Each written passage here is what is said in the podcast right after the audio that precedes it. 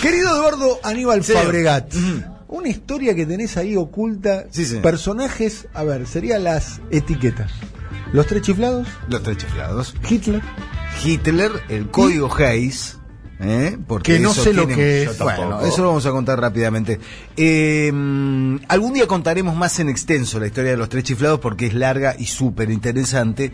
Pero el 19 de enero de 1940, o sea, hace 80 años, se estrenó en cines, porque los tres chiflados todavía no eran material de eh, televisión, se estrenó el corto que ellos mismos señalaban como el mejor de los 190 cortos que filmaron los Tres Chiflados 190. en todas sus encarnaciones. Los Tres Chiflados además acá son la formación clásica, digamos, la más celebrada, la de Larry, Curly y Moe, ¿no? Recordemos, los Tres Chiflados también fueron Shemp, que gen- la gente cree que Shemp vino después de Curly, pero Shemp estuvo antes de Curly, después vino Curly, después Curly tuvo eh, un problema de salud grave, porque era un tipo medio tipo medio desencajado, por decirlo, intenso.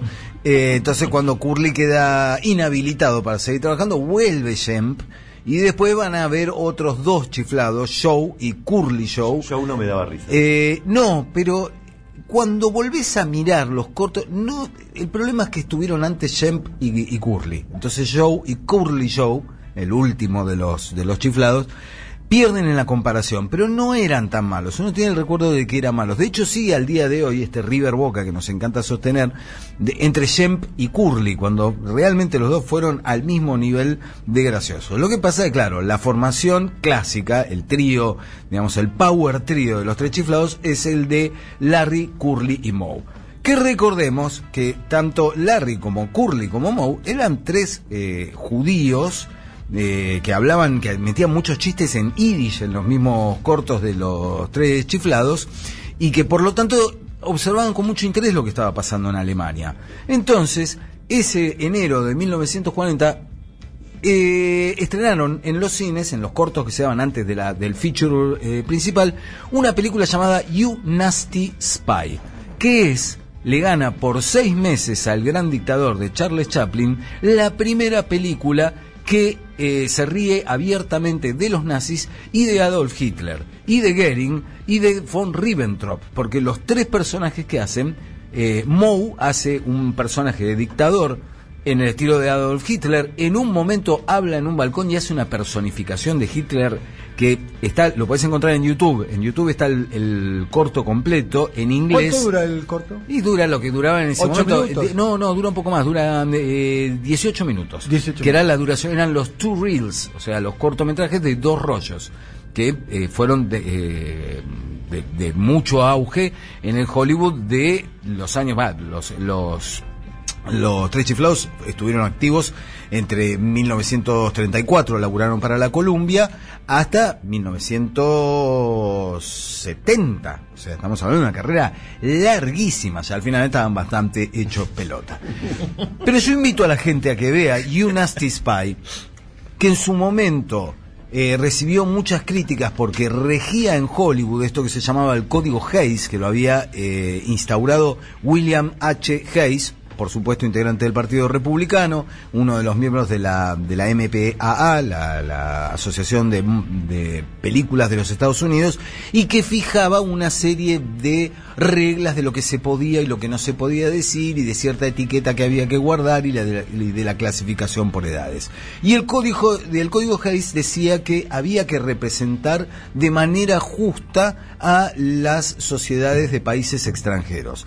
Por lo que ver a los tres chiflados, a Larry, Curly y riéndose de los alemanes, satirizando a los alemanes, haciendo una personificación eh, muy ácida de Hitler, de Goering lleno de, está Curly haciendo el personaje que sería eh, Goering, lleno de, de medallas por todos lados, hasta en el culo del gordo, eh, fue algo considerado muy ofensivo en un momento en que Estados Unidos era neutral con respecto a la guerra. Ya estaba la guerra, pero ellos eran neutrales.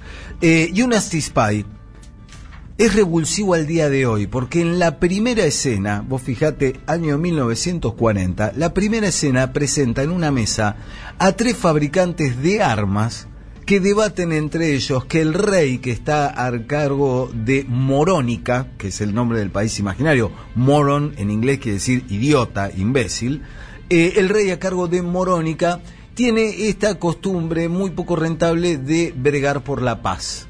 Entonces están estos tres fabricantes de armas que dicen, la paz no da guita, tenemos que sacar a este tipo y poner a un idiota que haga lo que queramos nosotros.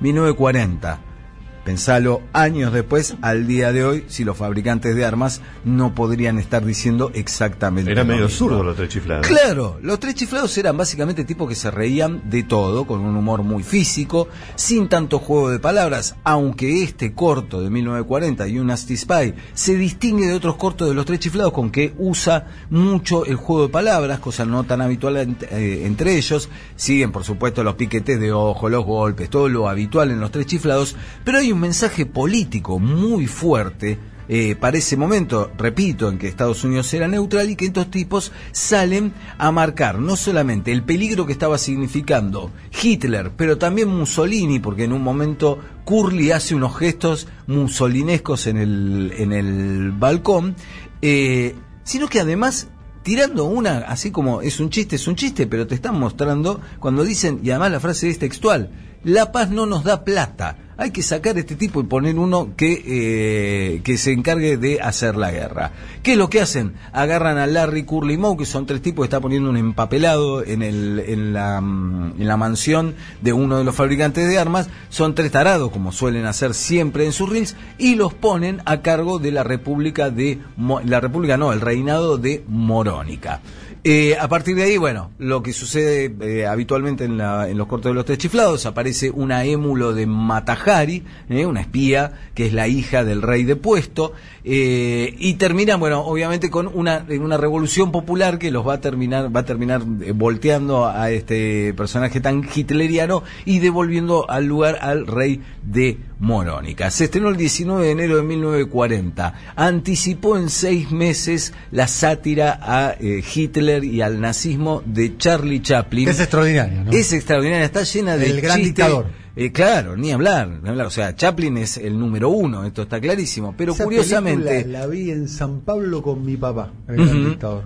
y sigue y como los grandes clásicos sigue garpando al día de hoy sí claramente saca que Hitler igual que tiempos modernos no son películas que, que, que, están hablando sobre la condición humana y sobre por qué sucede un Hitler en todo caso está la figura de Hitler pero Hitler no llega porque sí. Y el discurso que hace es buenísimo. Claro, claro. Y con tiempos modernos sucede lo mismo. Es un extraordinario actor, Chaplin, no estoy diciendo nada nuevo, un clown. Se lo ve mucho en su, en su su faceta más de clownesca, ¿no? Pero claro, nadie podría haber esperado esto de Larry, Curly y Moe y sin embargo fueron tres tipos que en 1940 empezaron a anticipar el peligro que significaba Adolf, Hitler. Búscalo, está en YouTube, está en el original, está en castellano la versión colorizada que se hizo en 2002 y es una demostración de que esos tipos que los ninguneó la crítica, que les pagaron muy mal, como suele suceder con los grandes genios y hasta Chaplin también tuvo que discutir sus contratos y sin embargo